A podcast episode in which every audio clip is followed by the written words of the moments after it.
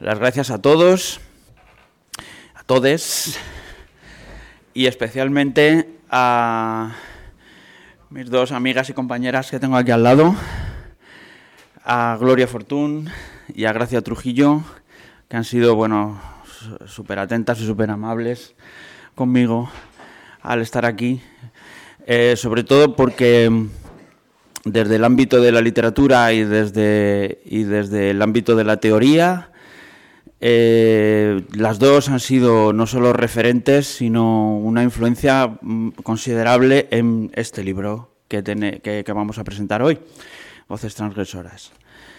Eh, en principio, me quería referir a la, cuestión de, del propio subtítulo del libro, Una memoria queer de la cultura insumisa, porque bueno, me ha dado bastantes quebraderos de cabeza, sobre todo en discusiones con, amigos, con gente que, no comprendía por qué eh, aparecía aquí la palabra queer.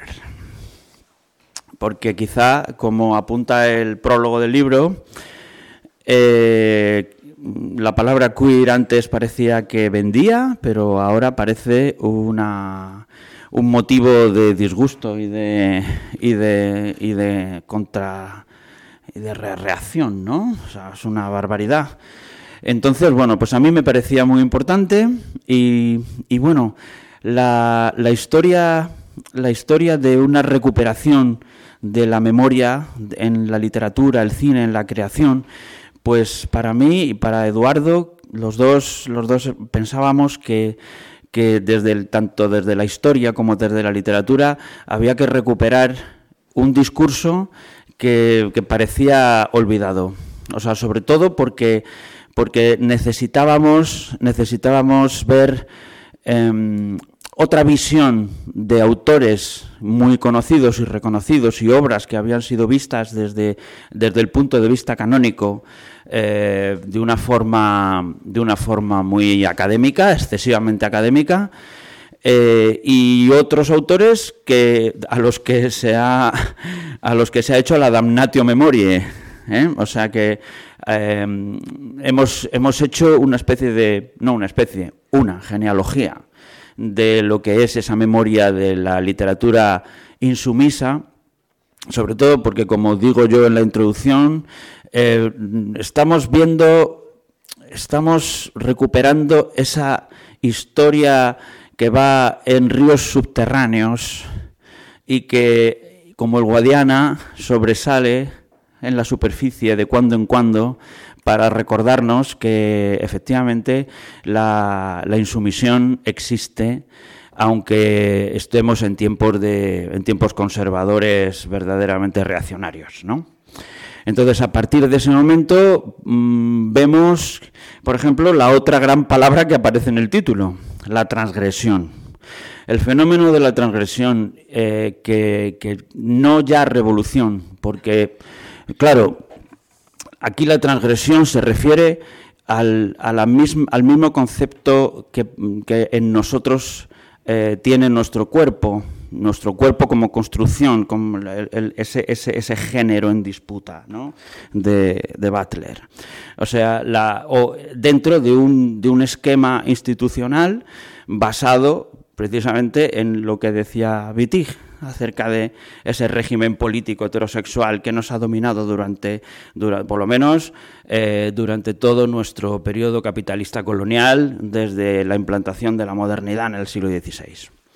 Entonces, a partir de ahí, este libro se configura como un libro de historia mm, y como un libro de crítica literaria, de crítica literaria en el, en el, sentido de ver ese discurso desde otro punto de vista, desde el punto de vista de la construcción del cuerpo, de la construcción del deseo, de, ver mm, una, nueva realidad que, hasta ahora estaba oculta. Dentro de autores que se que se sentían fuera del canon o, que estaban dentro del canon, pero eh, ocultaban bajo metáforas eh, a veces eh, que, solo, que solo algunos podían ver aspectos de su propia sexualidad o aspectos de su, de su propio comportamiento que eran incómodos, ¿no? tanto en su tiempo como hasta épocas muy recientes. Entonces, eh, el, libro, eh, el libro de Gracia Trujillo del, del, año pasado, El feminismo queer es para todo el mundo, es curioso porque ese libro, ese libro fue escrito al mismo tiempo que el nuestro. Apareció en, justo hace un año, justo hace un año, apareció en, en febrero, marzo del año pasado. El nuestro apareció un poco más tarde, después del verano, porque, eh, bueno, en noviembre, aunque ya prácticamente estaba, estaba terminado para esa fecha, porque, bueno, encontramos muchos problemas editoriales. Eh, pero cuando apareció tu libro, eh, fue como, claro, o sea, es como si, como si nos hubiéramos puesto de acuerdo de una manera inconsciente. Porque, claro, tu libro empieza donde el nuestro termina. Es como si, eh, porque nosotros estábamos pensando en hacer una historia pre-Stonewall en un principio. Es decir, mm, aquella, aquella literatura eh, de la disidencia, aquella memoria de la disidencia que, estaba, que estaba escrita antes de los movimientos organizados del, antes de incluso de que se conociera qué era lo queer, antes incluso de, los movimientos LGTB, en fin, eh, antes de que se supiera que, eso podría constituir un, sujeto revolucionario. ¿no? Entonces nos, eh, preguntábamos hasta dónde podíamos llegar en esa memoria, eh, cuándo podía comenzar eso. Eh, y pensamos que, bueno, pues el primer momento, el primer instante sobre el que partir sería el monstruo de Frankenstein. Es decir, porque el monstruo de Frankenstein es la mejor metáfora de un cuerpo no normativo. Es decir, aquel, aquel el, cuerpo construido, mm, no nacido de mujer, como diría Shakespeare, eh, no nacido de mujer ni con destino femenino tampoco, pero tampoco eh, sexualmente normativo. Es decir, es algo, es una construcción que se ha venido, que se ha venido arrastrando durante todo este tiempo como la metáfora de, una, una, norma insumisa que siempre acaba mal, hasta ahora. Entonces, eh, eso, eso da pie a pensar en cómo el, tu libro, Gracia, eh, empieza justo en ese momento, cuando empiezan los movimientos, los movimientos que, que, ocupan todo lo queer y que, y que lo desarrollan hasta, hasta la actualidad. Y el libro de Gloria, pues venía a ser también desde el punto de vista de, la, de, la, de, tu creatividad, de esa, de esa poesía, eh, aunque es una novela, pero, pero esa prosa poética de, Roja Catedral eh, venía a dar lo que yo estaba buscando también en mi libro, que es, eh, que es buscar cómo la creatividad, cómo la revolución tiene que ser creativa, para empezar, o si no, no es. O sea, y cómo esa revolución tiene que estar, tiene que estar compuesta de todas esas transgresiones, de todas esas transgresiones de, género, de todas esas transgresiones de lo, de lo normativo, de todo aquello que, que, nos, que nos empuja a romper con las reglas, con las normas. Es decir, esa visión. Además es que fue muy bonito porque empecé a leer tu libro. Yo compré el libro en, una librería que está cerca de mi casa, fui, me, lo, me lo, llevé y, de, camino, en vez de llegar a casa, me puse a leerlo en una...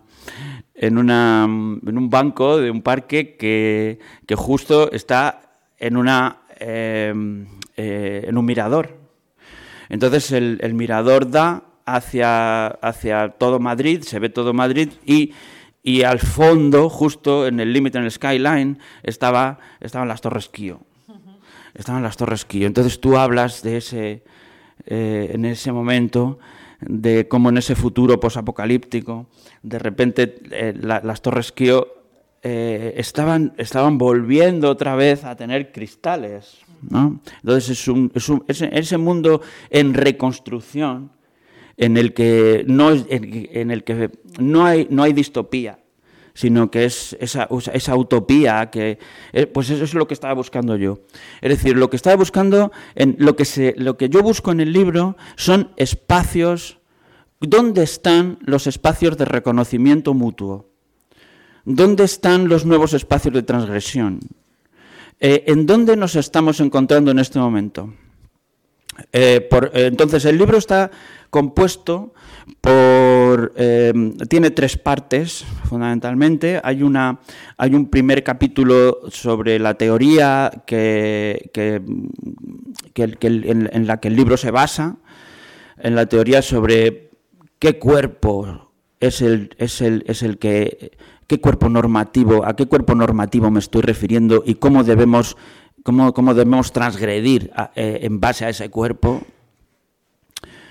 Eh, después, bueno, hay, y atravesando pues un montón de autores que de repente pues hablan de, de, cuál va a ser, de cómo, cómo puede ser ese futuro, ese futuro de ese cuerpo, de ese cuerpo que, bueno, yo recuerdo cómo aquí, no, no fue aquí, fue en La Maliciosa, creo, eh, cuando Paul Preciado dijo en la presentación de su libro Disforia Mundi que el cuerpo era como un archivo, un archivo político vivo.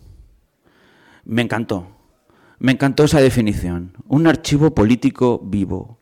Entonces, ese archivo, ese archivo está en constante mutación. Entonces, eh, en esa mutación está la transgresión, naturalmente. Y eso es lo que me interesaba discutir. Eso es lo que me interesaba ver a través de toda la literatura y toda la creatividad ah, hasta hoy. Eh, y, entonces para eso repaso en los capítulos, eh, en los capítulos que están en medio, pues diversos escenarios, sobre todo escenarios europeos, ah, en, la Francia en la Francia de, de Rimbaud, Berlín, al final del 19, o hasta Genet, eh, o en la, en, la Italia eh, del siglo XIX también, eh, bajo el fascismo de Mussolini, hasta, por ejemplo, el, asesinato de Pasolini, o es con su transgresión impresionante que representa Saló, que fue la última película de su vida, o eh, la, Alemania, lo que representó Berlín durante el periodo de entreguerras hasta el arrasamiento del nazismo. Es decir, hay una. Hay, eh, Eduardo, que me, hubiera gustado que, hubiera estado aquí, pero bueno, Eduardo se encuentra en, un proceso de, de eh, deterioro psíquico ahora mismo que no le permite salir de Burgos y, desgraciadamente, pues bueno, ya veremos en el futuro. En fin, eh, veremos. En todo caso, eh, él siempre quiso, él siempre quiso eh, que este libro fuera un reflejo de su propia transgresión personal. yo compartí con él precisamente los momentos de transgresión en la radical gay que, en los años 90 eh, y a partir de ahí, pues bueno, pues en fin, justo es una cosa muy curiosa porque a ti te conocí, gracias, a ti te conocí en la Asamblea tras Maricabollo de Sol. Y para mí la, la Asamblea tras Maricabollo de Sol fue como eh, una, una especie de vuelta atrás, una especie de recuerdo de la radical. Como si, como si el tiempo no hubiese ocurrido, ¿no? Como si no hubiese pasado el tiempo y de repente todo, todo lo que vosotros buscáis y lo que buscabais y, lo que eh, y lo que estás en tu libro, cuando tú defines lo que se hacía en la, en la asamblea tras Maricabollo, de repente me recordó todo lo que estábamos haciendo nosotros en la radical. Es decir, es una cosa como, el 15M Em, el 15M volvió a revitalizar aquellos movimientos de los 90. ¿eh? Es una cosa tremenda. Pero vamos, Entonces, por eso te digo que, me parece maravilloso, me parece increíble cómo, hay un puente entre mi libro y el tuyo. Fantástico. Eh, bueno, el, tema, el tema curioso, para ya finalizar y dejarlas hablar a ellas, porque si no... Eh, el tema curioso es que, claro, mm, él puso el granito de arena cinematográfico cosa que él, es mucho más experto que yo, Eduardo es mucho más experto que yo en cine, y yo pues me metí más en, literatura, me metí más en los libros, me metí porque, bueno, yo eh, soy más historiador más que más que cinéfilo, aunque, vamos, él me ha enseñado muchísimas cosas sobre eso. Y, y, entonces ha salido, pues eso, un libro más, más de historia que, otra cosa, ¿no? O sea, recuperar el silencio, que era lo que yo quería. Eso es uno de los objetivos fundamentales y creo que ha salido bien en ese, en ese caso.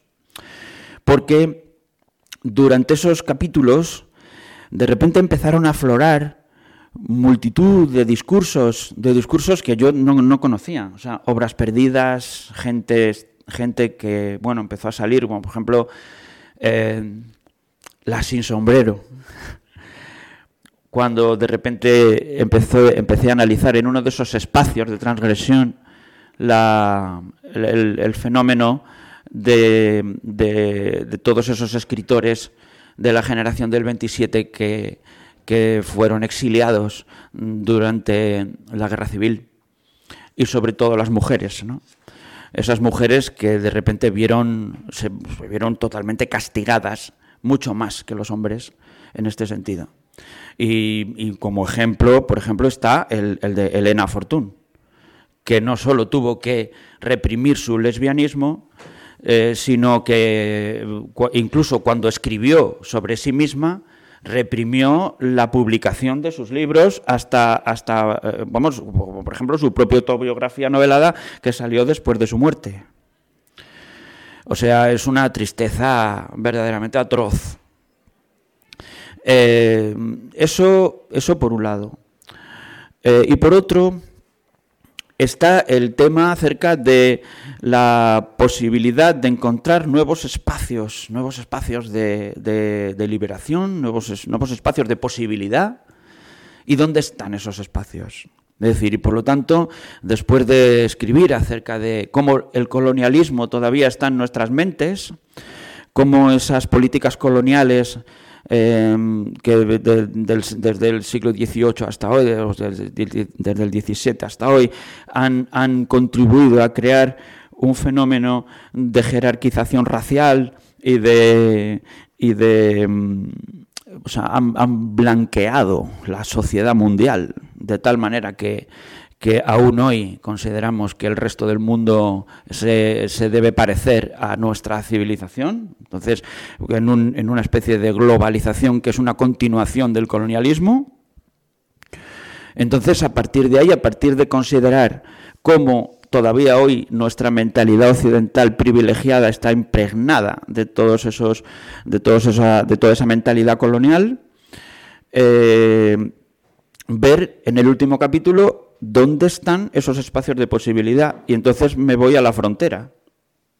¿Y dónde están esas fronteras? Fronteras internas, incluso las fronteras de nuestra piel, fronteras físicas. Fronteras físicas, bueno, me voy incluso primero a las fronteras reales, a la frontera de Marruecos, con esos, o la, frontera de México, eh, a través de esos escritores que de repente pues tienen ese exilio ese exilio interior y esa, esa, esa, imposibilidad de expresarse tal y como son. Por ejemplo, Abdelataya, que, que vive en Francia y eh, escribe en francés, a pesar de pensar en árabe, como él dijo en la presentación de su libro Infieles en la Casa Árabe, eh, cuando él mismo admitía que, su, eh, que, en su mente él, él odiaba el francés pero, pero se veía obligado porque sus libros tenían que ser leídos por franceses. Entonces ahí hay una contradicción terrible. O sea, como el, escritor del tercer mundo, sobre todo, pues eso, el escritor africano, de repente, pues, eh, ¿qué, público tiene? ¿Qué, qué, tipo de lectores tiene un lector africano? O sea, ¿en qué idioma escribe un lector africano? O sea, entonces a partir de ahí se establece una contradicción, una contradicción enorme, enorme con su propia cultura, entre su propia cultura y la nuestra, y nuestra propia posición. Entonces el espacio fronterizo pues nos, nos, nos, cuestiona cosas sobre nosotros mismos. Y a partir de ahí pues se genera otro espacio. ¿No? Entonces, mm, bueno, pues eh, el libro abre preguntas, abre cuestiones, cuestiones interesantes, acerca también de, nuestro futuro tecnológico, que esa es otra frontera.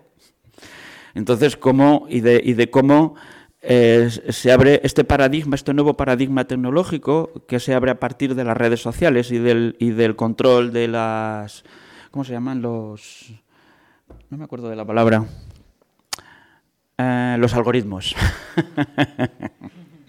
bueno, pues eh, a partir de los algoritmos, de repente se nos controla la vida y se nos hace adictos, ¿no? Entonces esa adicción es lo que es lo que provoca una relación con el poder muy eh, terrible, ¿no? Y de la, de la que es difícil salir, porque todos estamos implicados. Entonces, claro, porque como decía Preciado, que eso es otra de las cosas que me gustó mucho de su intervención. Es decir, ahora mismo eh, Facebook o Instagram o tal, pues son como nuestro carnet de identidad, ¿no? Son nuestra carta de identidad. Entonces, quien no los tiene, pues no existe. Más o menos. Entonces, es una... Mm, eh, ahora que incluso se dice que lo, más interesante sería, sería eh, Mm, quitar de nuestros carnets de identidad el hecho, nuestro género, sería interesante, ¿no? Pues, eh, pues evidentemente ahora nos cuestionamos acerca de eh, no solo nuestros, nuestros documentos de identidad, sino eh, dónde, cómo, cómo han cambiado las, la relación, las relaciones de, de nuestras identidades con las instituciones y y, es más, ¿dónde se ubican ahora esas instituciones? ¿Qué es lo institucional en este momento? Ahí lo dejo. Entonces, bueno, pues quizá el libro, eh, el libro se plantea estas cuestiones, se, plantea el pasado, en principio, porque evidentemente yo también tengo ese espíritu de esa, necesidad de reconstrucción porque bueno, es mi, en mi mente, en mi mente todo es todo es histórico. Como arqueólogo, ¿no? O sea, todo es arqueológico, entonces trato de buscar en la arqueología algo que se algo que se parezca a un discurso que por, eso por eso en el mismo subtítulo puse una memoria, no la memoria. Porque pienso que cada uno puede reconstruir su memoria. Entonces, y también expuse, la, tomé la decisión de no escribir la palabra historia. No es una historia, es una memoria. Porque en realidad cuando se habla de historia, ¿qué hablamos? ¿De qué hablamos? Mm, es algo, para mí era demasiado académico, demasiado mm, cerrado. Una memoria es algo más abierto, es algo que abarca algo más personal también, es la memoria de cada uno.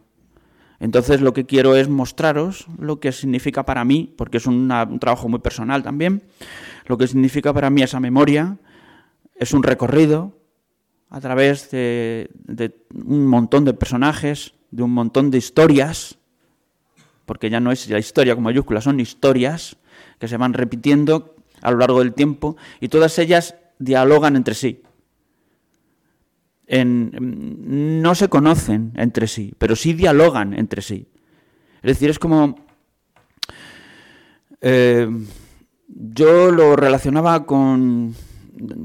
Ya, releyendo otra vez a las, mil mesetas de, de Les y Guattari, lo relacionaba con ese rizoma, ¿no? esa especie de raíz que se extiende sin control y no sabemos cómo se relacionan todos los elementos entre sí, pero lo hacen de tal manera que crean un conjunto. Entonces, a partir de ahí se forma este libro. Eh, se puede, se puede, no, creo que, tenga un orden definido tampoco. Yo le he buscado un orden, pero el libro también se puede leer mm, desde muchos ángulos, incluso desde el final, viendo, viendo los capítulos acerca de, de, nuestro, de nuestra relación con lo colonial o, o buscar ecos del futuro. Así que bueno, a ver qué pensáis vosotras. Para mí vosotros sois grandes referentes de, la cultura queer, tanto Gracia como Juan. Y, es, y al principio cuando, cuando me pediste que viniera, digo, madre mía, con Gracia ahí, que yo no sé. Y, la verdad es que eh, después lo agradezco, porque eso que has dicho antes de los espacios de reconocimiento mutuo, al final a mí me parece que esto es tender la mano a algo que tendríamos que hacer más que es mm, que, hace falta que los mundos académicos y, los más artísticos nos demos más la mano eh, y trabajemos más juntos, ¿no? Y entonces a mí me parece muy importante que esto yo creo que es lo que más hace este libro. Eh, tiende la mano a todos estos espacios artísticos en los que ha habido transgresiones que mm, me interesa mucho además la diferencia que has hecho entre transgresión y revolución, ¿no? que transgresión es un hecho puntual, mientras que, mm, revolución es un, acontecimiento general, un cambio ¿no? general. Y, tender la mano a la literatura, al cine, que hay muchísimas referencias cinematográficas, que luego me encantaría que contases cómo habéis trabajado en este libro. Me parece interesantísimo cómo os habéis distribuido, si os habéis pegado una panzada a ver películas, a leer. También hablas de, habláis de performance. Yo os quiero dar la enhorabuena porque es un libro increíble, súper interesante, que ha ordenado en mi cabeza muchas cosas, no siendo un libro lineal, porque eh, no es una historia, es una memoria y que además eh, utiliza el tiempo más circular, que es el tiempo que, la gente que estamos en los márgenes experimentamos, ¿no? El tiempo lineal este de em, todo parece que pasa primero esto, después lo otro, después lo otro, en una línea recta, para mí es el tiempo absolutamente patriarcal. Y, entonces esto lo ha ordenado en mi cabeza, pero no en primero ocurrió esto, después esto, sino en una forma de leer y de pararme a pensar en que eh, leer, existen distintas formas de leer los libros, de leer las performances, de leer las películas. Leemos siempre bajo determinados parámetros. Y me he acordado mucho de un, de un trabajo de traducción que yo hice con, otra traductora, con Eva Gallud, que es un libro que se llama Amigas, además el título es entre comillas, lo de Amigas, y es que leímos eh, relatos que ya se habían publicado en antologías literarias y los leímos desde una perspectiva mm, lésbica, porque pensamos que las relaciones principales de las mujeres protagonistas de esos relatos eran con otras mujeres. ¿Y por qué no? Si, los parámetros de la sociedad fueran lésbicos, esos relatos se hubieran podido leer perfectamente como lésbicos. Entonces nosotros hicimos una antología lésbica. Y en este sentido, muchas de las referencias culturales que, hacéis en Voces Transgresoras pasa lo mismo. Y, el título es muy interesante porque, aparte de lo que has publicado, explicado, ¿no? de memoria, de queer, cultura insumisa, ¿qué es esto de cultura insumisa? Pues son algo así como las grietas ¿no? que revelan que la heteronorma, que ahora explicaré un poco algo tan básico como qué es la heteronorma, pero que estas grietas de esta cultura insumisa revelan que la heteronorma es completamente artificial, porque si no, no habría estas transgresiones. De hecho, eh, habría que hacer tanto esfuerzo por eh, acallar eh, lo queer, la homosexualidad, etcétera, si realmente la, la heterosexualidad fuera lo natural si realmente fuera lo natural, no habría que hacer ningún esfuerzo, ¿no? no habría que hacer leyes ni nada. Entonces, em, toda esta genealogía, toda esta memoria histórica queer que, hacéis en, Voces Transgresoras, me parece una pasada también porque, al menos en mi campo, que es la literatura, yo creo que en todas las artes, eh, son muy importantes porque para cambiar el mundo, para imaginar un para, para crear un nuevo mundo, primero hay que imaginarlo. Y para eso está la literatura, para eso está el arte, para eso está el cine, para eso está eh, toda la creatividad, porque primero tenemos que imaginar el mundo. Si nos quitan el arte, si nos quitan los referentes, las protagonistas, etcétera, no podemos imaginar un nuevo mundo. Y esto nos hace ser mucho más dóciles. ¿no? Entonces, la heteronorma. La heteronorma o la heterosexualidad eh, obligatoria, como dijo eh, Rich en, a principios de los 80, es simplemente eh, un sesgo, un sesgo que percibe la experiencia queer, LGTB, etcétera, como lo desviado.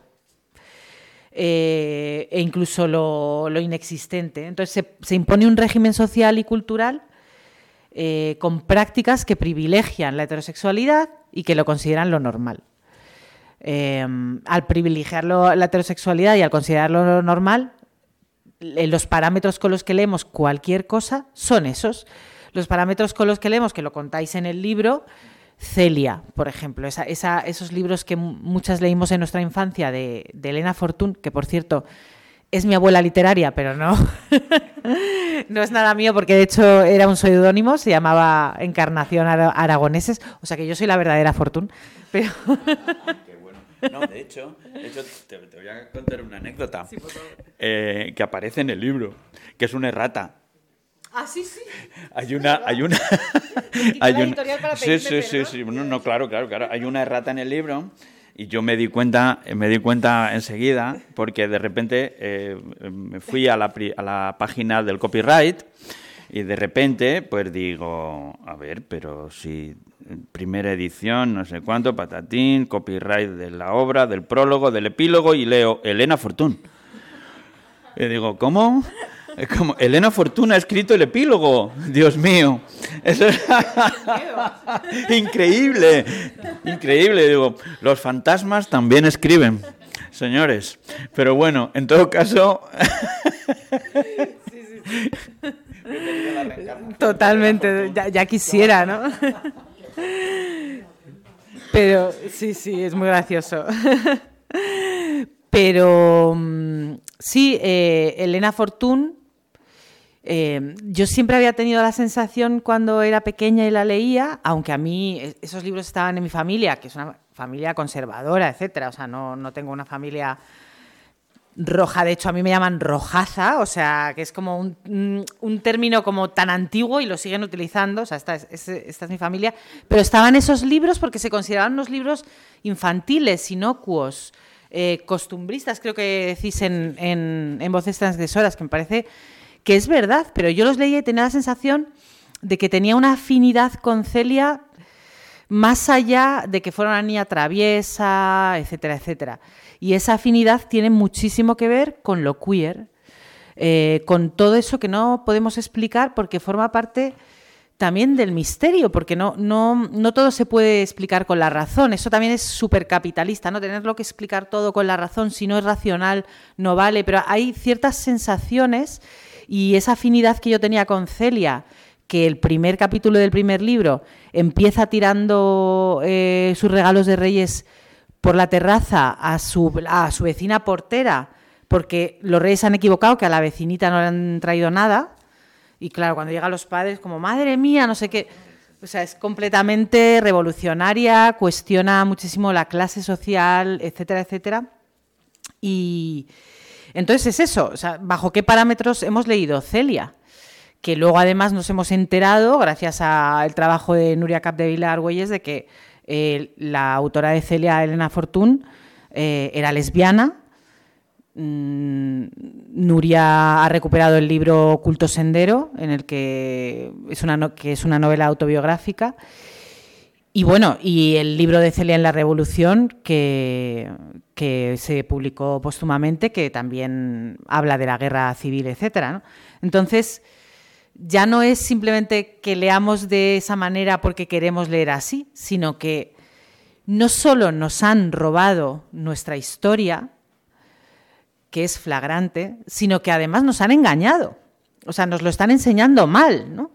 Eh, yo cuando, cuando mi hija, que tiene, que en el libro de texto de literatura del año pasado, de sexto de primaria, en, literatura del siglo XX, no había una sola mujer, ni una sola mujer, y estaba Arturo Pérez Reverte. O sea, es que casi me muero, ni una sola mujer. Y el libro era de Santillana, ¿eh? Y, y entonces yo se lo llené de post-its. Y me decía, mamá, no. Y le digo, pero hija, ¿no ves que te.? claro, me decía. Y le digo, pero ¿no ves que te lo han enseñado mal? No es que estén ocultando, es que está mal. Es como si la te cogieras el libro de mates y te pusieran fórmulas que están mal. Es lo mismo, te lo han enseñado mal. Entonces, es eso, que no solo nos han robado, sino que nos han mentido. Y en este sentido, este, este libro hace una labor de memoria histórica, de recuperación y de enseñarnos a leer de otra manera que es muy interesante, porque además mencionáis un montonazo de cosas, después hay un índice onomástico, eh, que menos mal, ¿no? Porque luego te... yo qué sé, por decir algunas más conocidas, Guardián Zaldúa, James Baldwin, Natalie Barney, eh, Baudelaire, James y Paul Bowles, eh, Foucault, Lorca, Christopher Isherwood, muchísimos. Entonces, hay, son pinceladas, pero al mismo tiempo siempre decís algo interesante de cada uno que te hace querer ir a, eso y volverlo a leer. ¿no? Claro. Y, y, aunque por una parte es un anticanon, eh, al final es un nuevo canon también. ¿no? Es un canon hecho de deslices. Eh, de, eso que se de, eso que se escapa de la norma. ¿no? Y, y puedes, puedes salir de este libro teniendo muchísimas referencias nuevas y, y por tanto muchísimas eh, maneras nuevas de, considerar y de leer el mundo. ¿no? Porque, mm, porque, claro, el canon cultural es mm, el canon literario, ¿no? las típicas grandes obras de la literatura universal que tenían nuestros padres o abuelos siempre en salón y, y que tenía todo hombres y de repente una mujer, por Jane Austen, por ejemplo, que era la excepción que confirmaba la regla, que era que el canon, eh, que, la buena literatura era escrita por hombres cis, blancos, etc. Y al final el canon cultural es un registro de opciones. Eh, el hecho de que haya artistas, escritoras, escritores, que hayan sobrevivido a su tiempo, depende de quién haya hablado de ellos, ¿no? De quien haya tenido el poder de seleccionar a lo largo del camino. Depende de eso. La historia del arte, de la literatura, de la música, del teatro, se debe a que aceptamos esos juicios que son parciales como parámetros de categoría universal. Simplemente eso. Y mm, entonces, eh, ¿qué, canon tenemos? Uno patriarcal, uno androcéntrico, uno blanco, em, porque es como yo, yo que doy un taller de, escritura creativa, eh, las escritoras peligrosas, siempre le digo a mis alumnas que las técnicas de escritura eh, tampoco nos interesan tanto, porque las técnicas de escritura no son como los mandamientos que Dios eh, le da a Moisés, ¿no? Es Dios se los ha dado ahí y tal no, no, no, las técnicas de escritura no, no estaban ahí, no son neutras, no es como llegamos al mundo y estaban las técnicas de escritura, no, alguien las inventó. ¿Quién las inventó? Pues eh, los primeros talleres de escritura, como el de Iowa en Estados Unidos, en los años 30, 40, conformado por profesores blancos en la época del macartismo, ¿no? en la que se quería establecer una democracia capitalista y entonces querían primar unos puntos de vista sobre otros, etcétera, y formar a escritores, porque la literatura por eso es tan importante, ¿no? Formar a escritores que transmitieran esos valores. Eh, entonces eh, em, dijeron, esta, de esta manera hay que escribir. Eh, esto es lo que es importante contar y esto es lo que no. esta es la forma en que se escribe bien y esta, por ejemplo, como hablan los afroamericanos, mal. Eh, etcétera, etcétera. ¿no?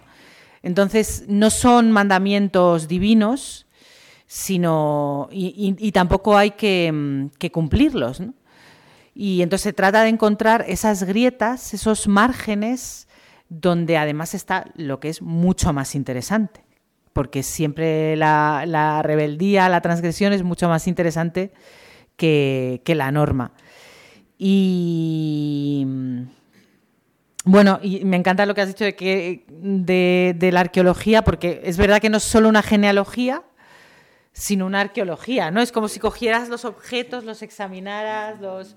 Sí, sí. Además es que hay que, hay que bajar estrato tras estrato a veces para encontrar algunas para encontrar algunas referencias como por ejemplo pues em, a, Blanco White o, cosas más o a escritores más recientes a Agustín Gómez Arcos o por ejemplo a, este a Miguel Espinosa gentes que, que, de repente pues fueron absolutamente marginados en su tiempo, exiliados.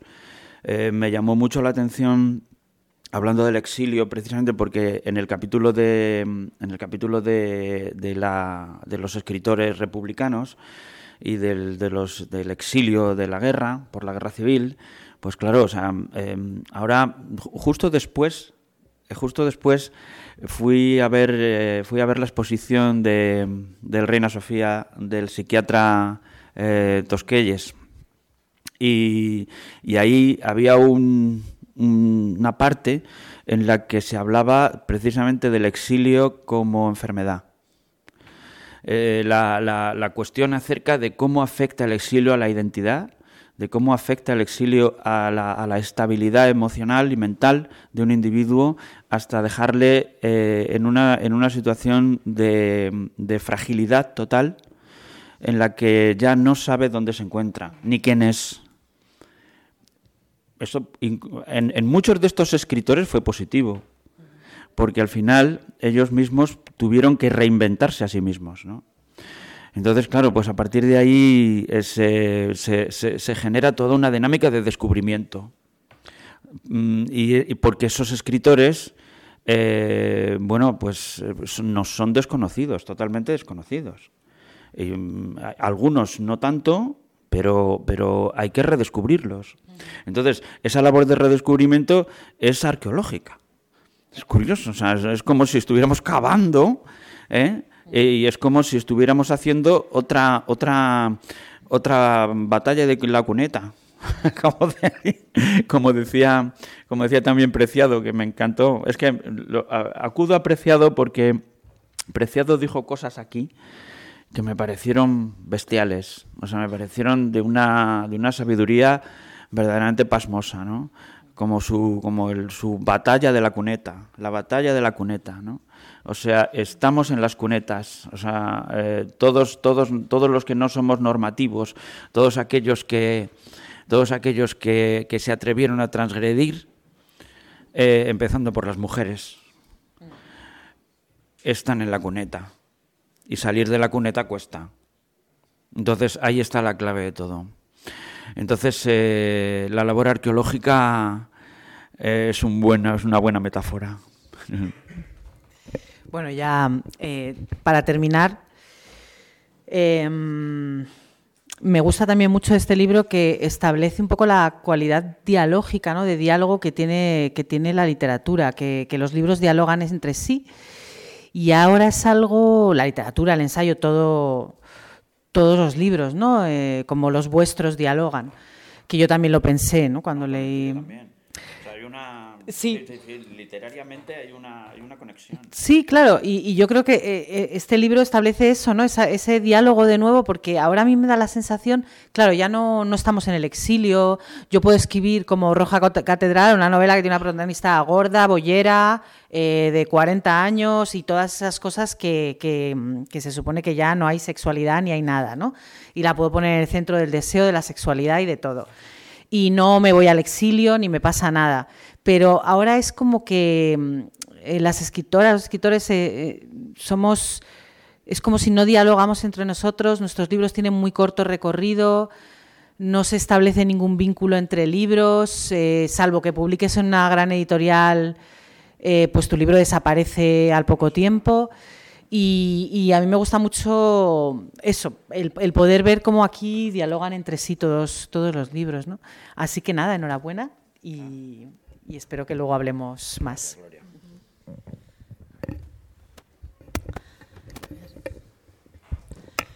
Bueno, pues a. Buenas tardes a, todas, a todos. Muchas gracias a, Juan y a Edu por la invitación a, estar aquí hoy presentando este libro. Y un abrazo desde aquí a Edu especialmente, ¿no? que está pasando este bueno, tiempo complicado.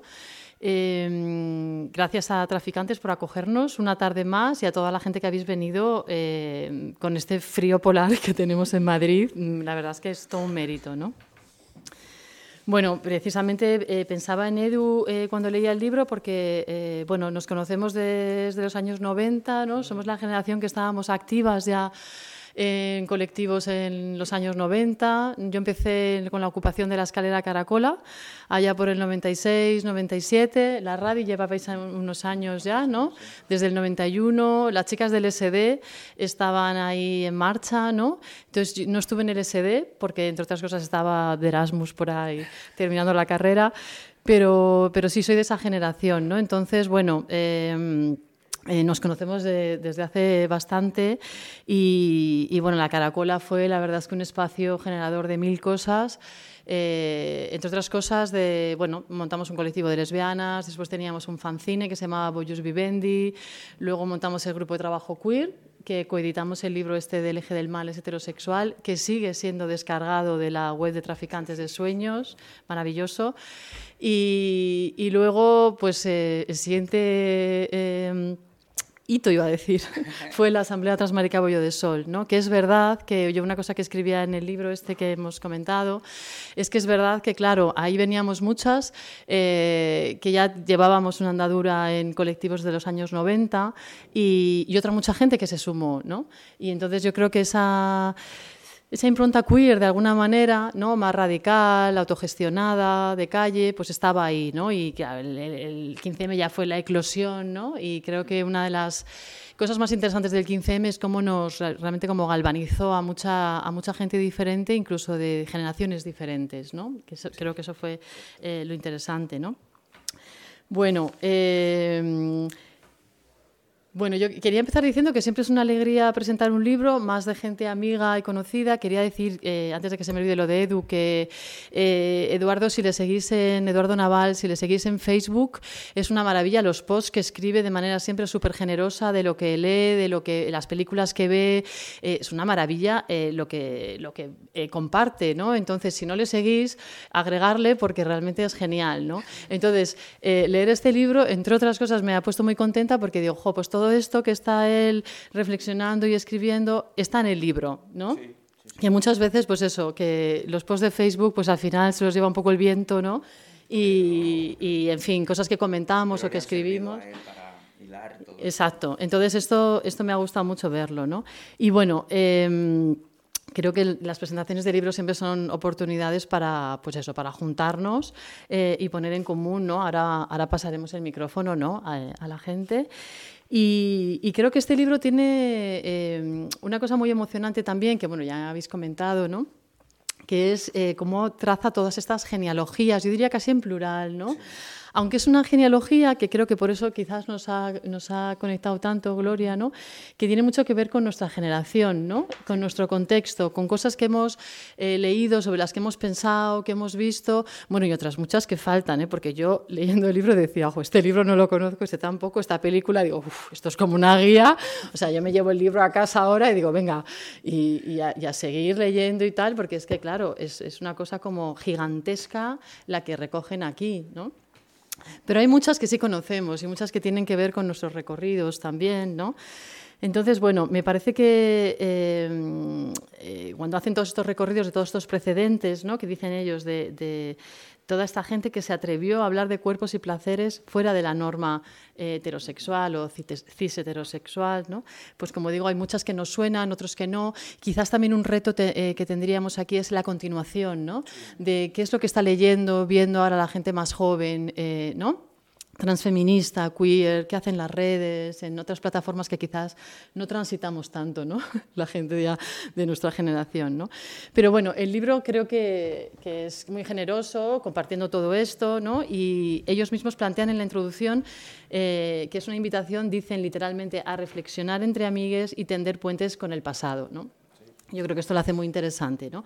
Es generoso, como os decía, porque comparten millones de cosas sobre literatura y cine y además lo hacen con una mirada feminista y queer, cosa que es muy de agradecer. ¿no? Os habéis atrevido, en estos tiempos que corren, a, encima a ponerlo incluso en el subtítulo, ¿no? lo de una memoria queer, cuando hoy en día esto de queer es, bueno, cuando menos un ejercicio de riesgo. ¿no? Sí, ya he tenido problemas con eso, Entonces, bueno, lo interesante de de lo queer aquí es que de nuevo ¿no? pues vuelve a ser planteado como, como ese hablar desde los márgenes, ¿no? desde los márgenes de lo normal, cuestionando qué es eso de la normalidad, ¿no? quién es normal y quién es no, quiénes deciden lo que es normal y lo que no, ese no lugar que es el espacio de los monstruos, como decía Juan, ¿no? sobre el que por ejemplo escribió también Monique Wittig ¿no? y tantas otras, o por ejemplo me ha gustado mucho en ese no lugar, como mencionáis por ejemplo El País de las Maravillas de Alicia, eh, ¿no? que es esta, como también explicáis muy bien, ¿no? esta metáfora de por una parte del paso de la infancia, de la adolescencia a la madurez y por otra, eh, bueno, eh, una especie como de fotografía de esa, esa Gran Bretaña ¿no? ya sumida en unos cambios que ya eran ineludibles ¿no? en el siglo XIX. Exacto. Pero luego, por ejemplo, también habláis del Quijote ¿no? y los mundos imaginarios del Quijote ¿no? y cómo el, el, hidalgo es una cosa, es verdad que es una figura al final, si lo piensas, muy queer, ¿no? O sea, no es precisamente eh, ni, ni, muy valiente ni, ni muy bruto, ¿no? Eh, y yo pensaba, quizás por esto me, me hacía gracia Quijote, fíjate, lo he, lo he pensado ahora leyendo este libro, ¿no? Claro, porque es que tanto el Quijote tanto el Quijote como bueno yo lo pongo en relación pongo en relación a Don Juan al Quijote y a Fausto como modelos de ruptura, como modelos anti, antinormativos, eh, como modelos de, personajes em, que, van contra su propio tiempo.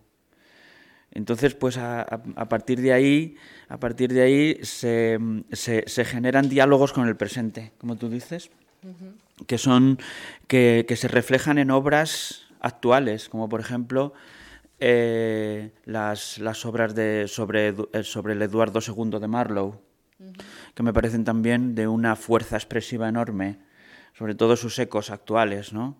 en el cine de Derek Jarman o en, el, en, la, en la obra de Anthony Burgess, en fin, hay una, hay una serie de, de, puentes entre el pasado y el presente que unen a esos personajes con nuestro tiempo. Y eso es lo que me interesa. Eso es lo que me interesaba. Tú dices, bien, eh, ¿qué leen los jóvenes? ¿Qué leen actualmente? sería una segunda parte bastante interesante. Y, pero aunque, aunque eso, eso yo, lo, yo, ya lo había pensado, lo que pasa es que también pienso que a lo mejor no lo debería escribir yo.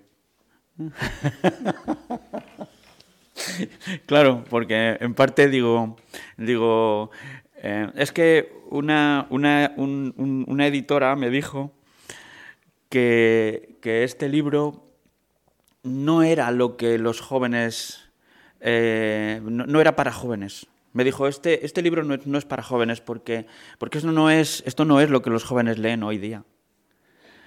Y entonces, pues me dije, ¿y qué leen los jóvenes hoy día?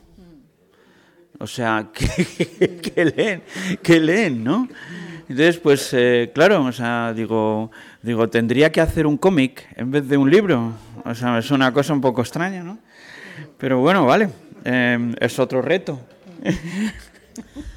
A ver, yo por ejemplo en mis clases hay un libro que es este de Queer, una historia gráfica, que lo recomiendo un montón porque es genial. O sea, que realmente es que te, plantea un montón de, referencias sobre teorías, prácticas políticas queer a través de eso, de una especie de como de novela gráfica o de, eh, ¿no? Y el otro día me comprado uno de Meg John Berker también sobre que se titula género y pensé, jo, pues igual hay otra manera de explicar, ¿no? O con otras eh, imágenes que no sé que yo todavía no he utilizado, por ejemplo cuando doy charlas o en en las clases y tal, y digo, venga, o sea que sí, que es útil, ¿no? Sí. En todo caso, bueno, yo mm, voy a romper una lanza a favor de la gente joven con esto de que no leen, porque luego, ¿cuánta gente adulta lee? Esto de, es que no leen, están todo el rato con los móviles, pero bueno, y nosotras, que, eh, tres cuartos de lo mismo, ¿no? Entonces, el reto cuando somos profesoras, profesores, es eh, invitarles a leer, ¿no? Invitarles a leer, y entonces en vez de machacarte con, jo, no se han leído la lectura de hoy, pues yo muchas veces digo, venga, pues vamos a leerla conjuntamente, o bueno, venga, vamos a, no sé, buscar otras fuentes que os interesen más, no sé, ese es el reto, ¿no?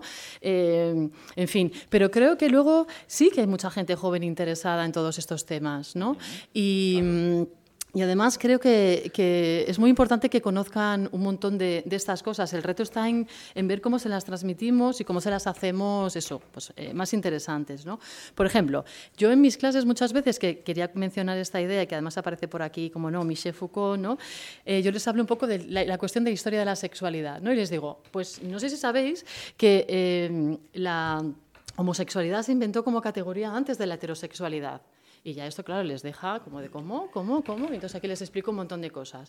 Y esto lo, quería mencionar porque esta es la siguiente idea que, que, os quería mencionar, que es que aquí lo que aparece es cómo, claro, las instancias reguladoras de la sexualidad, ¿no? que primero fueron la religión, eh, luego la medicina, luego la ley, pues situaron a la gente no heterosexual en estos espacios tan complicados ¿no? de, de ser pecadores, pecadoras, de ser enfermos o enfermas, de ser delincuentes. ¿no? Y a partir de ahí eh, estos sujetos, y esta es la genealogía que se traza en este libro, lo que hacen es eh, pues contar ¿no? de diferentes maneras, pues a través de la literatura o posteriormente del cine o de la poesía o de, los, de las artes en general, contar de, qué iba su vida ¿no? y, cómo estaban resistiendo un poco a esos, eh, bueno, a esos contextos tan hostiles, a tantas penalizaciones, violencias, etcétera, ¿no? Claro, Entonces, era la única manera de, de, ir contra la norma, es decir, haciendo metáforas literarias. eso es, eso es.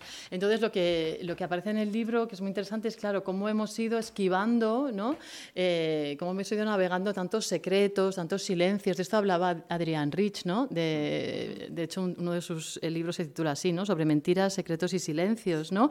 Armarios, eh, pues eso, violencias, penalizaciones, como decía, ¿no? Pero también hay un montón de grietas, hay un montón de rupturas en todo ese canon del que hablábamos, ¿no? este canon cis heterocentrado y también muy eh, blanco eurocentrado. ¿no? Eh, aquí eh, me acordaba también de la exposición de la Sin Sombrero, que felizmente tuvimos en Madrid recientemente, ¿no? que decía una amiga en, en, Twitter, unos días antes de que yo fuera a verla, decía, ¿por qué no nos contaron todo esto en el instituto? Efectivamente, en el instituto no nos contaron absolutamente nada de las mujeres de la generación del 27, pero nada de nada. Y hay otro documental eh, reciente, no sé si lo habéis visto, sobre María Lejárraga, eh, que es esta dramaturga, ¿no? escritora, eh, bueno, que luego se hace feminista cuando bueno, escribía obras de teatro que firmaba su marido, entonces en el momento que el marido la deja, ¿no? tiene una hija y ella dice, bueno, oye, y, se hace feminista así un poco a golpe de, de realidad, ¿no? Y, es impresionante lo que cuenta porque, claro, eh, el documental según avanza, eh, yo creo que además gana un montón, ¿no? porque lo que te va contando es no era solo ella, es la historia de toda una generación de generaciones. O sea, es que hay un montón de mujeres ahí en todas esas décadas, ¿no? de, los, de, principios del siglo XX, los años 20, los años 30, ¿no? que estaban haciendo un montón de cosas y transgrediendo un montón de límites. ¿no? Entonces, esto no nos lo han contado y esto tiene un impacto súper importante eh, en nuestra bueno, construcción de las subjetividades, en, como decía Gloria, en lo que podemos imaginar o no, ¿no? en cómo nos vemos. Esto, eh, esto sí que es un borrado. Y no este otro borrado de las mujeres del que habla cierto sector. Esto sí que es literalmente eh, un borrado histórico. ¿no? Y mm, fíjate que hablabais de libros y quería mencionar uno eh, que compilé con Alberto Berzosa, que lo titulamos Fiestas, Memorias y Archivos, y analizábamos qué había pasado con las disidencias sexuales en los años 70. Y una pregunta que nos hacíamos, eh, porque queríamos como cambiar un poco el relato más victimista de, los años 70 y no hablar solo de la ley de peligrosidad y rehabilitación social y tal, decíamos, bueno, ¿y la gente cómo sobrevivió? ¿Cómo resistió aquellos años tan difíciles? ¿no? Y decíamos, bueno, y también, ¿qué leía la gente? ¿no? ¿Qué leía? ¿Qué cine veía? ¿no? ¿Cuáles eran las referencias? Entonces, eh, pues por ejemplo, eh, Ramón Linaza escribió un capítulo para el libro y decía, pues leíamos cosas tipo ensayos como Jean Nicolás, ¿no? La cuestión homosexual, Michel Foucault, Vigilar y Castigar, leíamos a Simone de Beauvoir, pero también, claro, leíamos pues novelas, o leíamos eh, poesía, Luis Cernuda, Lorca, Cavafis, Jean Genet, Gil de Viedma, estaba por ahí Ocaña también, ¿no? Y bueno, antes de que luego ya en los 80 pues llegara Alaska, Almodóvar y otra otra onda más de, los años de la movida. ¿no? Entonces, eh, bueno, nos interesaba un poco esto de, cuáles eran las referencias porque, porque es muy eh, importante esto. Y, comento esto porque, por ejemplo, eh, yo cuando escribí el libro este del feminismo queer es para todo el mundo, claro, yo lo centraba más en, bueno, un poco en las teorías, en los activismos, ¿no? queer, transfeministas, y echaba un poco la mirada atrás a los 70, luego a los 90 y a hoy en día. ¿no? Y, es cierto que cuando leí el libro de, de Juan y de dije, jo, es que esta es la pieza que yo no, no trataba en mi libro, ¿no? O sea, yo no hablo tanto de, novelas eh, o de cine eh, como cuando creo que es fundamental, además. O sea, que... Eh, creo que, que cuando pues estamos analizando eso, por ejemplo, los 70 o decimos los años de la transición o los 90, en, la época que queramos, creo que es súper importante eh, poner en marcha esto que hemos llamado más recientemente lo de las metodologías queer, ¿no? Eh, que es eh, hacernos con todas las fuentes que podamos y en ese sentido quizás mm, pues nos ha faltado, o a mí por ejemplo en cosas que he escrito me ha faltado pensar en, oye, ¿y la literatura o el cine o estas otras referencias de, la gente activista, cuáles eran? No, no solamente lo que hacían en los grupos políticos o, o lo que escribían. ¿no? Entonces creo que este libro viene a viene a, bueno, a darnos como toda esa, eh, esa visión eh, con tantas referencias que es eh, súper interesante. ¿no? Entonces, bueno, eh, para no ocupar mucho tiempo, eh, como ya eh, han hablado antes Juan y Gloria, lo interesante del libro es todo el recorrido que hace, que empieza en lo fantástico, como mencionabas, ¿no? con Frankenstein, Mary Shelley en adelante, ¿no? que por cierto sabéis que era hija de Mary Wollstonecraft, ¿no? de una feminista. ¿no? Y bueno, esta mirada feminista queer vuestra me encanta porque dices, bueno, es que Mary Shelley era eh, mucho más fantástica que Lord Byron y que un montón de, actores, de autores de, de la época y digo, ahí está, muy bien. Claro, muy bien. Y, y entonces, en, en, todo este análisis que hacen de tantas referencias, que además como, eh, claro, juegan con el tiempo y con el espacio, ¿no? Y esto es una cosa muy queer también, ¿no? Esta de la, de la espacialidad y la temporalidad queer, ¿no? Porque eh, están analizando el tiempo, pero claro, no es solo un recorrido lineal, ni mucho menos, ¿no? Y no es solo un recorrido simplemente espacial y así en un momento, ¿no? una foto fija, sino el que yo creo que una de las, maravillas de este libro es eh, cómo estáis como recogiendo, por ejemplo, ecos de trabajos, eh, por ejemplo, decís de Virginia Woolf, por ejemplo, o de la propia Mary Shelley en Janet Winterson, que a mí me encanta esta, esta escritora, ¿no? O, por ejemplo, del terror gótico de Shirley eh, Jackson en Octavia Butler, que es la autora, conoceréis, ¿no? Por ejemplo, de Parentesco y otras maravillas, ¿no? O, por ejemplo, eh, el espacio que le dedicáis a, la genia de Úrsula eh, ¿no? la autora de Los Desposeídos. ¿no? Eh, en fin, que, van como eh, esto que decías tú de los ríos subterráneos, ¿no? de cómo una serie de obras han influido a otras que vuelven como a salir. ¿no? Y esto realmente es una, una cosa maravillosa que, que, hacéis en el libro. ¿no? Luego, como no, está la herejía lesbiana, que tenía que estar, claro, de, de Audre Lorde, de Alice Walker y tantas otras. ¿no?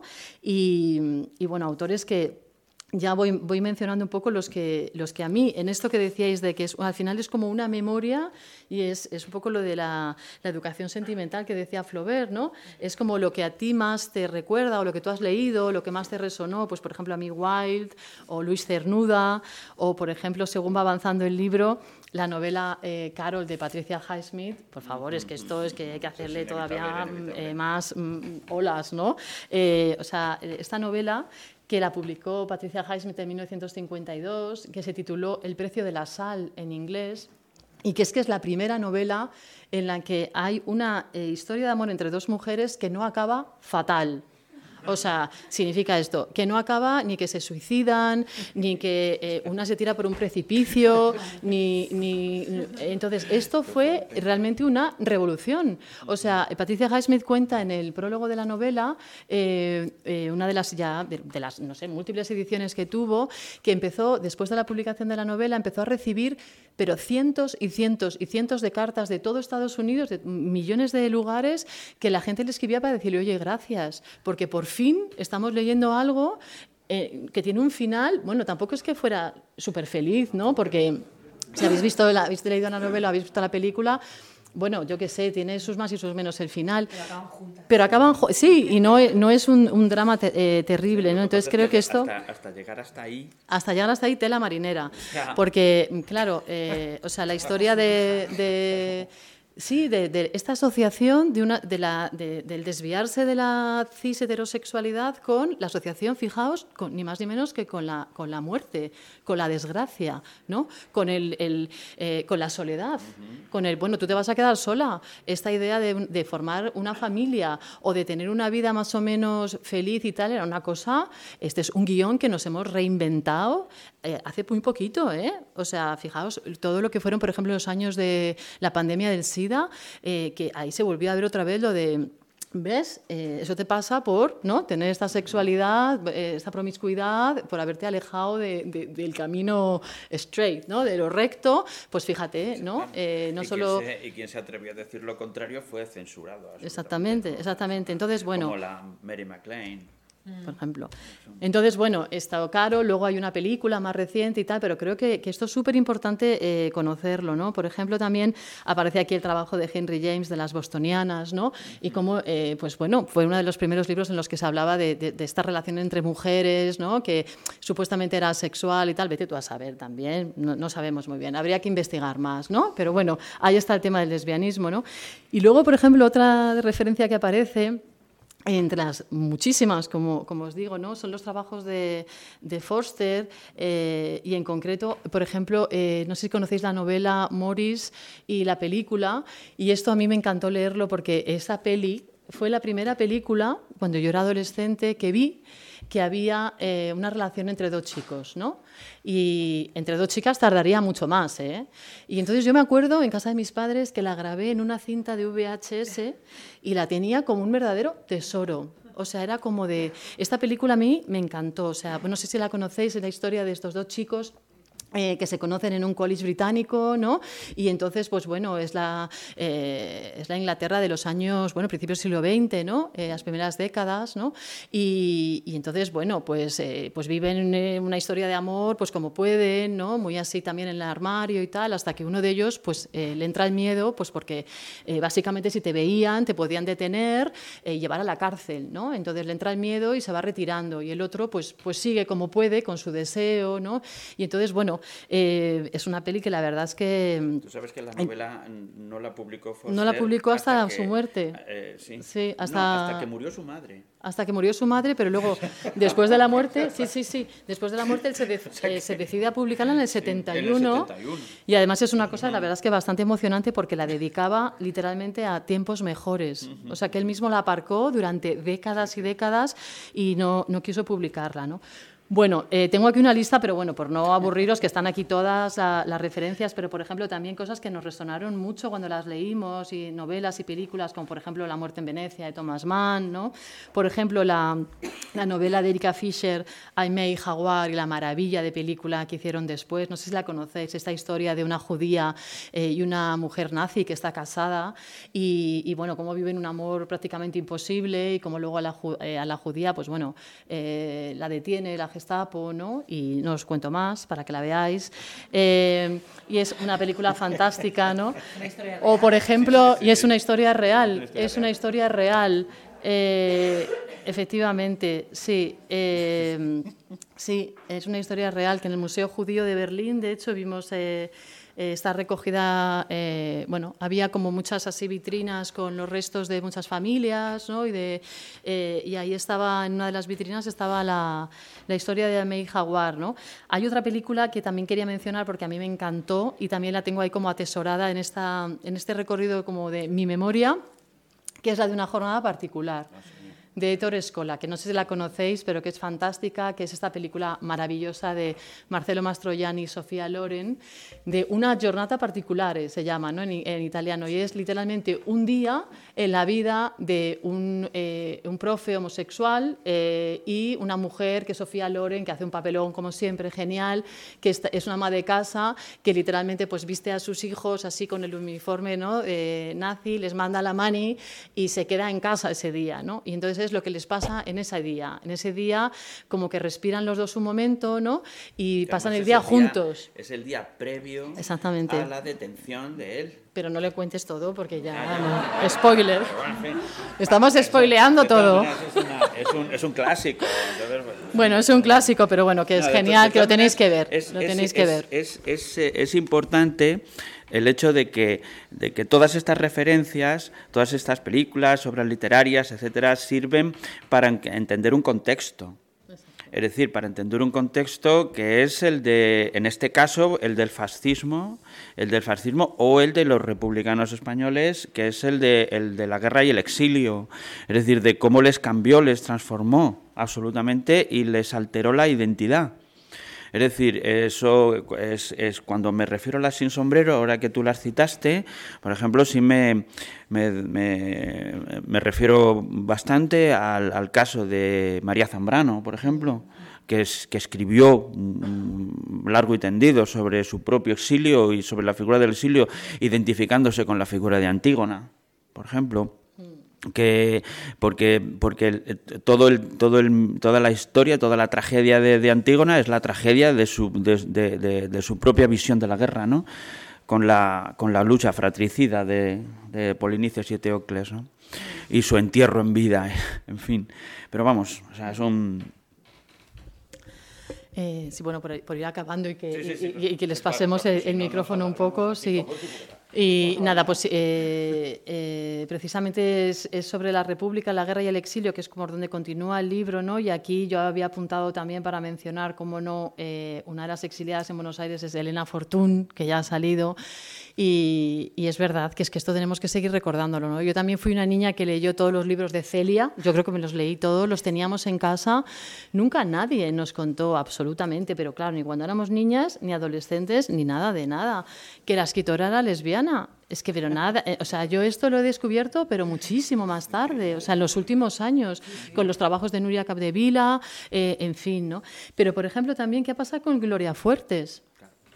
Gloria Fuertes, que no sé si no, al final no la encontraba por aquí, no sé si se me ha pasado, ¿eh? Pero Gloria Fuertes es otra que aprendíamos sus poemas en el cole, ¿no?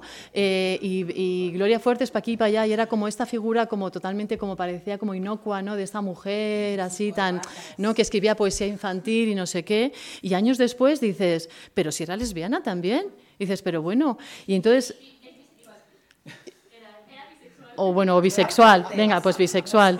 Eh, bueno, eh, o tuvo... Por ahí andaba. No era heterosexual. Eh, y entonces lo interesante de aquí, claro, es la pregunta que siempre nos hemos hecho así como entre las amigas, así cuando comentábamos, decíamos, oye, ¿y qué habría pasado si nos hubieran contado todo esto? Esto como cuando mi amiga va a la exposición y dice, ¿y cómo es que no nos contaron todo esto en el Instituto de la Sin Sombrero? Pero es que la Sin Sombrero es una anécdota, de, es que hay como 35.000 cosas que podríamos mencionar, ¿no? Y aquí es donde entra la cuestión de nuevo, yo creo, de la temporalidad queer, ¿no? Eh, para mí al menos, ¿no? Porque eh, muchas veces dices, jo, es que, claro, vivimos unas adolescencias en las que no teníamos referencias, literalmente. Entonces, todo fue más tarde, ¿no? Y yo muchas veces he hablado con amigos amigas que eh, son gays, lesbianas, trans, bisexuales, ¿no? y decíamos, jo, es que yo hasta los veintitantos en realidad no me lancé a tener una historia con un chico, con otro chico, con una chica y tal, ¿no? O sea, como mucha gente comparte esta experiencia un poco de la adolescencia medio robada o robada del todo, ¿no? Y esto tiene que ver eh, con el tema de, que realmente es que nos movíamos sin ningún eh, referente, o sea, no teníamos novelas, ni películas, eh, ni existía Chueca, ni Bercana, ni nada por el estilo, ¿no? Bueno, eso empezó después ya en los, en los 90, ¿no? Y bueno, eh, ya para terminar, eh, la idea... de la prehistoria ah. La idea del exilio me ha gustado mucho como al final eh, Juan y Edu mencionan también el tema de, por ejemplo, de los, de los exilios o de los sexilios, decimos hoy en día, ¿no? de la gente joven y no tan joven, ¿no? LGTBI plus a las grandes ciudades. Esto es algo que se sigue dando, ¿no? El hecho de que la gente se tiene que ir de sus pueblos, de ciudades más pequeñas, pues para vivir su vida y su sexualidad eh, o su transición o lo que sea eh, de una manera más, más libre. ¿no? Entonces creo que... Mm, que, bueno, me gusta mucho cómo acaba conectándolo con, con el presente y con, y con, todavía un montón de retos que tenemos, ¿no? Y, bueno, voy a mencionar varios, ¿no? estamos en un momento de, eh, bueno, como sabéis, de fake news a tope, ¿no? De discursos de odio. Estamos en un momento en el que muchas veces se utiliza el colectivo LGTBI y, a, la lucha feminista, eh, bueno, pues para blanquear otras cosas, ¿no? El, denominado pinkwashing, ¿no?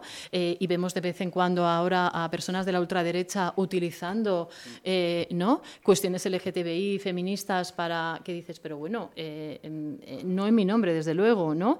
Eh, tenemos también una batalla contra la desmemoria del sector transexcluyente, que yo creo que esto lo ha utilizado mucho, ¿no? Como, eh, por ejemplo, con toda la batalla contra eh, las mujeres trans, ¿no? Y con esta, eh, estos argumentos de que las mujeres trans, bueno, primero no son mujeres, según ellas, y luego mm, no comparten los objetivos del feminismo. Y cualquier mirada para atrás, mm, no sé, medio rigurosa, diría, bueno, las mujeres trans llevan muchas décadas en el movimiento feminista, ojo. Entonces, el tema de la desmemoria tiene estas implicaciones tan importantes, ¿no? que al final nos acaban contando las cosas como no son, ¿no? con, estas, eh, bueno, eh, con, estas implicaciones, como digo. ¿no? Y por no mencionar ya, por supuesto, eh, siempre los borrados, la desmemoria que siempre fomenta, la, como conocemos, la derecha y, la extrema derecha. ¿no? Entonces creo que que podemos pensar, el reto está en, es verdad, en hacer llegar esto más a gente más joven, ¿no? pero creo que, aquí hay un montón de, de referencias, de reflexiones que son que son súper útiles, que son realmente muy relevantes hoy en día, ¿no? Eh, y que forman parte de esas estrategias que necesitamos poner en marcha para, eh, para hacer frente a todo esto, ¿no? Eh, cuando escribisteis la reseña sobre mi libro decíais algo así como que yo había hecho pedagogía de la memoria disidente y creo que aquí también la hacen, ¿no? Tenemos que seguir con esto de las pedagogías, ¿no? Seguir contando, pues esto, de dónde venimos y, todas las batallas, porque creo que esto es muy importante, ¿no? Y os voy a dejar también con una reflexión de eh, algo que me, que me, ronda mucho, bueno, como profesora en una facultad de educación también desde hace muchos años y también como activista y que además justo hablaba con unos compañeros, compañeras esta mañana y es eh, la ausencia de todos estos temas todavía hoy, ausencias clamorosas en los estudios de grado, por ejemplo, en los grados de educación donde yo doy clase, pero en tantos otros, ¿eh? en las humanidades en general, en, yo psicología, en ciencias sociales, la ausencia eh, todavía de muchísimas de estas temáticas ¿no?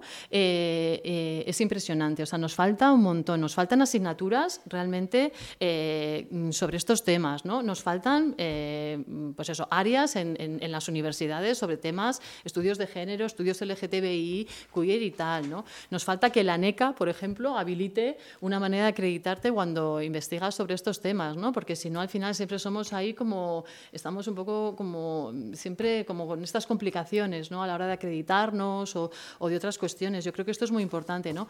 Pero bueno. Eh, yo creo que también hay motivos para el optimismo, eh, que es diferente a la ingenuidad, ¿no? Pero al optimismo siempre vamos a intentar.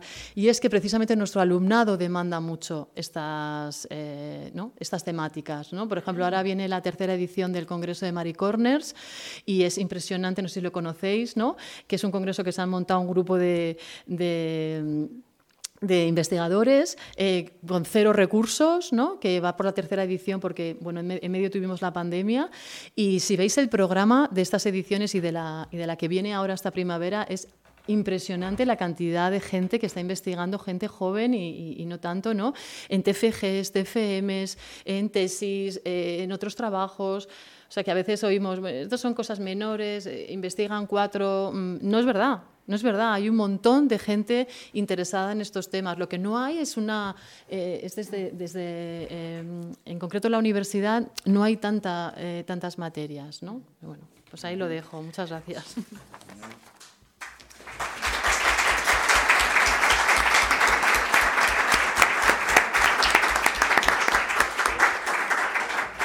Bueno, pues eh, esto, yo, a mí me gustaría que abrir un debate acerca de eh, toda esta historia. Creo que, creo que hemos abarcado mm, los tres, las les tres, hemos abarcado eh, prácticamente todo lo que todo lo que nosotros, Eduardo y yo, hemos querido hemos querido introducir aquí, es decir, el tema el tema de la memoria y sobre y el tema del silencio y el tema de la pedagogía. El tema de la pedagogía, que es importante. A mí me, encantaría que todo esto, no solo en la universidad, no solo en el terreno universitario, sino en el terreno de la enseñanza media, estuviese presente. Estuviese, o sea, y ese borrado, ese borrado, ese silencio, eh, pues eh, ya, ya no, no, fuera algo normalizado dentro de los libros de texto y dentro de las y dentro de, lo que es la enseñanza habitual en las, en, las, en las clases y en las actividades eh, institucionalizadas. Pero bueno, las cosas son así. Entonces, si sí, tenemos aquí el micro, eh, abrimos un turno de preguntas o, de, debatid lo que os parezca, en fin, ¿qué, os os sugiere todo lo que habéis oído? Si, habéis, si conocéis el libro, si alguno se ha atrevido a leerlo, pues, eh, no sé, dar vuestra opinión, vuestro parecer, no sé, lo que, lo que sea. Hablad.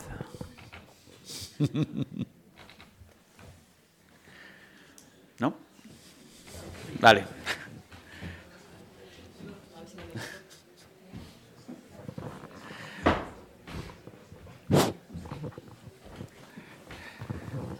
Eh, no, solo es eh, una, una cuestión que quería plantearos si tenéis respuesta. No sé si sabéis que acaban de, hablando de cine, acaban de eh, hacerse públicas las nominaciones para los premios Oscar y para los César. Y eh, dentro del apartado de dirección no hay ni una sola mujer. Y dentro del apartado de mejor película, pues hay creo que una o dos, es decir, poquísimas, un porcentaje ínfimo cuando desde hace ya bastantes años se está luchando dentro de la, de la industria del cine para conseguir una representación más igualitaria a nivel de mujeres, a nivel pues, de, minorías y de, todo. Es decir, que se tenga en cuenta toda la gente que está haciendo cine, que está haciendo muy buen cine. Esto es muy descorazonador. O sea, hay un retroceso que mm, están muy indignadas estos colectivos que hay, por ejemplo, el 50-50 en Francia, que llevan cinco años luchando. Y ahora, este retroceso, eh, ¿qué pensáis de eso? ¿Qué pensáis que está pasando? Bueno, eh, es verdad que, que la. Bueno, lo, que pasa es que estamos hablando de, el, de Hollywood y de las de, de, un mundo absolutamente conservador. O sea, es, el, es la, la, industria la industria del cine americano eh, siempre ha sido muy normativa y, muy poco dada a, hacer eh, concesiones a, cuestiones que, tienen, que tienen que ver con esto, ¿no? que tienen que ver con, la, con, abrir su... Vamos, o sea, yo, vamos, hasta, hasta que se hizo la primera película como Brokeback Mountain, ¿cuánto tiempo pasó? Y al final, ¿qué salió? En fin, y sobre, y sobre el tema de, la presencia femenina también es verdad que, a no ser que te vayas a, a, eh, concursos estos, a, premios más alternativos, como Sundance o como, en fin, algún otro, algún otro en Estados Unidos, pues no creo, vamos, yo no tengo ningún tipo de, Em, no, confío en, el, tema de Hollywood. decir una eh, eh, con esto, Carmen. Fíjate que justo este año los Goya, precisamente, ¿no? tienen varias pelis en las que dirigen mujeres, están nominadas. Y no sé si es en la categoría de producción, que me llamó mucho la atención, que ahí es donde no solemos estar porque es donde están los dineros, ¿no? Pues resulta que hay varias productoras también, o sea que justo este año los Goya, ¿no? Eh, sí que son un poco más esperanzadores. Es cierto que queda muchísimo, ¿no? Eh, pero, pero bueno, mira, ahí están, ¿no? Y con sus, sus grandes películas, ¿no? Eh, Alcarrás, Cinco Lobitos, hay, hay como buenas películas, ¿no? Que están ellas dominadas, ¿no? Bueno. Sí, pero en España, aquí, cuando hablas de los Oscars, estás hablando de otro mundo, estás hablando de otra, de, otra, de otra dimensión. Vamos, o sea, no, vamos, no, no creo que debas, que debas hacer, que debas enfocar eh, el tema de, de, de, la, de una apertura hacia, hacia las mujeres en un, en un mundo tan, tan conservador como el de Hollywood. Creo que hay que mirar hacia otro lado. Claro, lo único aunque estoy de acuerdo con lo que dices, la cosa es que eso es lo que se ve. Y eso es lo que ve la gente joven, ¿no? Eh, lo que oye, lo que se escucha, lo que sale en los medios, eh, lo que le hace pensar si tiene posibilidades o no en, un determinado mundo. Entonces, claro, los premios y, por ejemplo, los literarios o los Oscars son los grandes constructores del canon. A quién se premia y a quién no. Em, y cuando además deciden un poco salirse de la norma para que parezca que, mm, que se están haciendo otras cosas y premian a una mujer, resulta que en realidad eran tres hombres, ¿no? Entonces, todo eso es, es muy interesante pensarlo, ¿no? ¿Por qué de repente tres hombres se ponen el nombre de una mujer? Eh, etcétera, etcétera. Mm. Pero que los premios construyen el canon, sin duda, ¿no? ¿A quién se premia? ¿Cuáles son los premios que más dinero dan?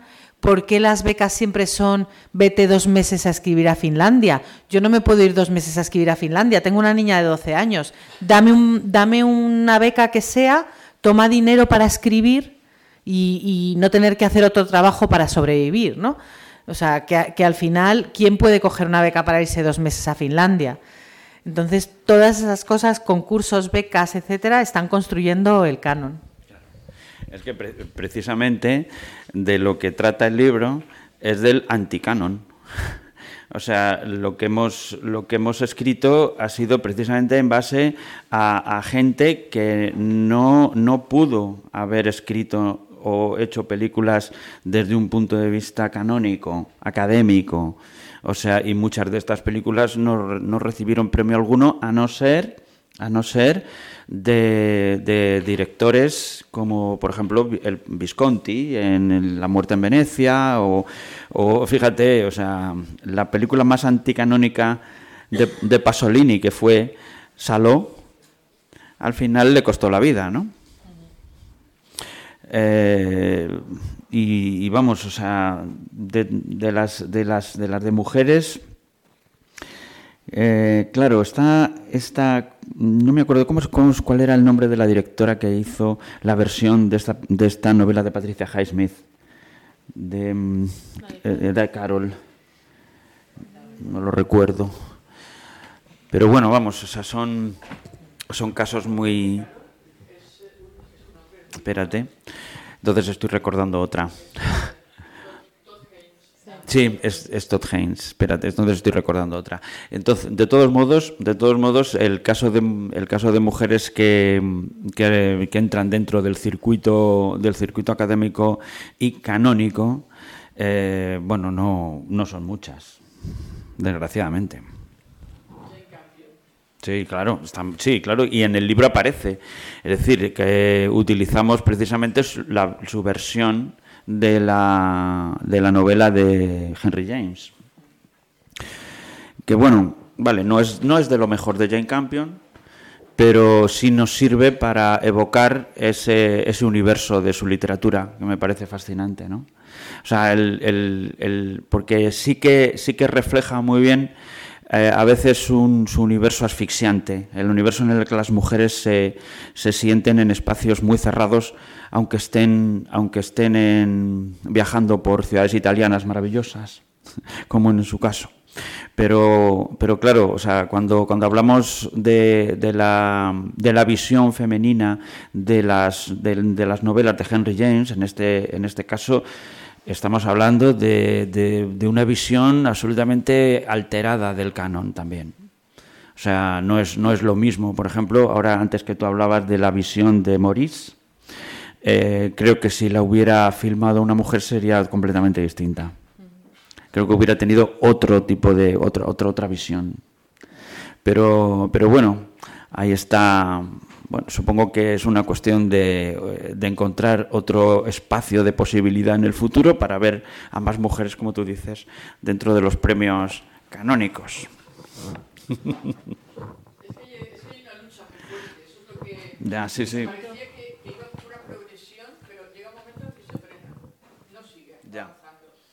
Sí, es como un techo de cristal. Había ido avanzando un poco en la paridad, pero ya ha vuelto otra vez a lo de siempre.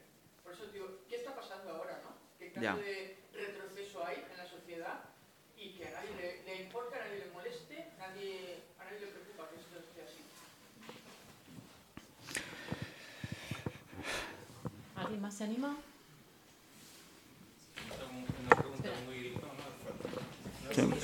Sí, es que no, no oyen desde atrás, es, es mejor que... Bueno, es una, una, pregunta muy sencilla, espero que sea una contestación muy compleja. Eh, oigo hablar de cine, literatura, pero los que tenemos desviación por las artes plásticas, ¿qué, pasa con nosotros? bueno, vamos a ver, eh, no... Es que esto daría para un libro distinto. Eh, claro, o sea, y, y, me lo planteé también. O sea, esto es, el, es la base de otro trabajo eh, que posiblemente pueda ser la continuación de este.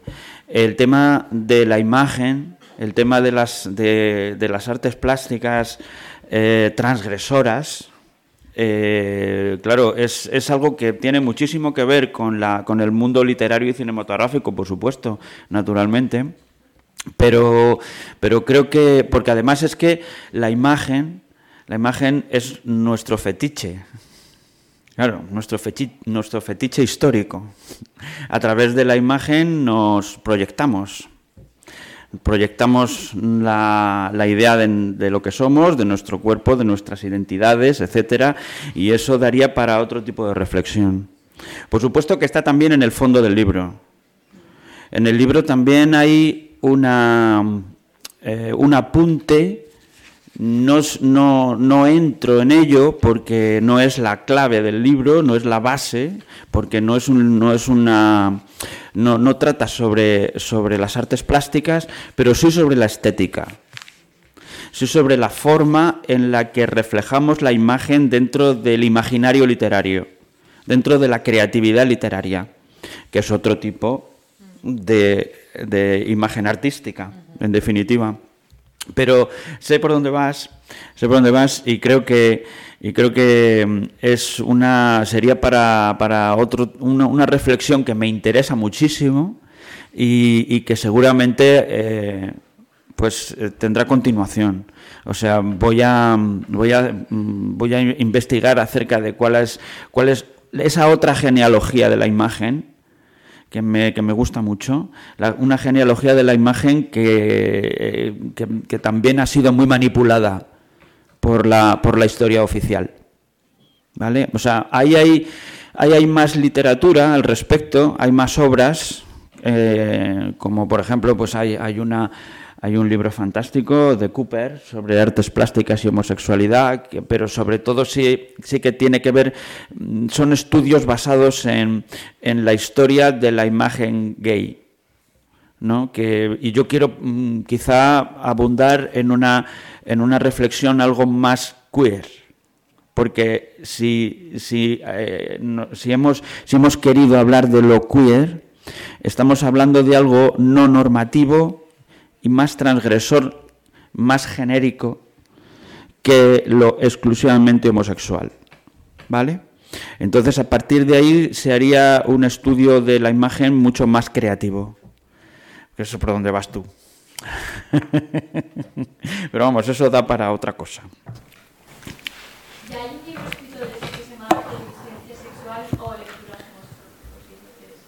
Vale. Bien, bien. Sí, es que estaba pensando en este de Cooper, que es el clásico. Vamos, yo siempre lo estudié cuando, bueno, lo vi cuando estaba, cuando estaba en la universidad. Eh, ya muy antiguo ya, porque como soy ya un dinosaurio. Pero vamos, pero vamos, el, eh, hay, hay otro, otro libro fantástico sobre, sobre el tema que... Eh, en fin, no, recuerdo, no recuerdo el título, pero sí hay, hay literatura, hay, hay literatura al respecto y creo que, que sí que, que te recojo el guante. Está bien.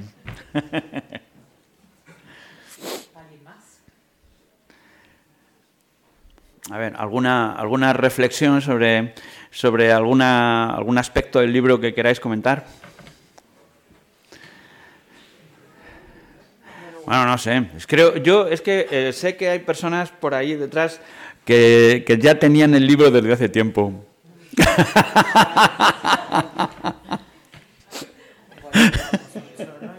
Bueno, claro, igual, igual ya llevamos mucho tiempo y estáis cansados y ya estáis pensando que, somos muy pesados, ¿no? y ya hay que, hay que pasar a otra cosa. Vale, pues. Afirmar, aprovechad que está aquí pues el autor para que lo firme. Pues muchas gracias. Vale, pues sí.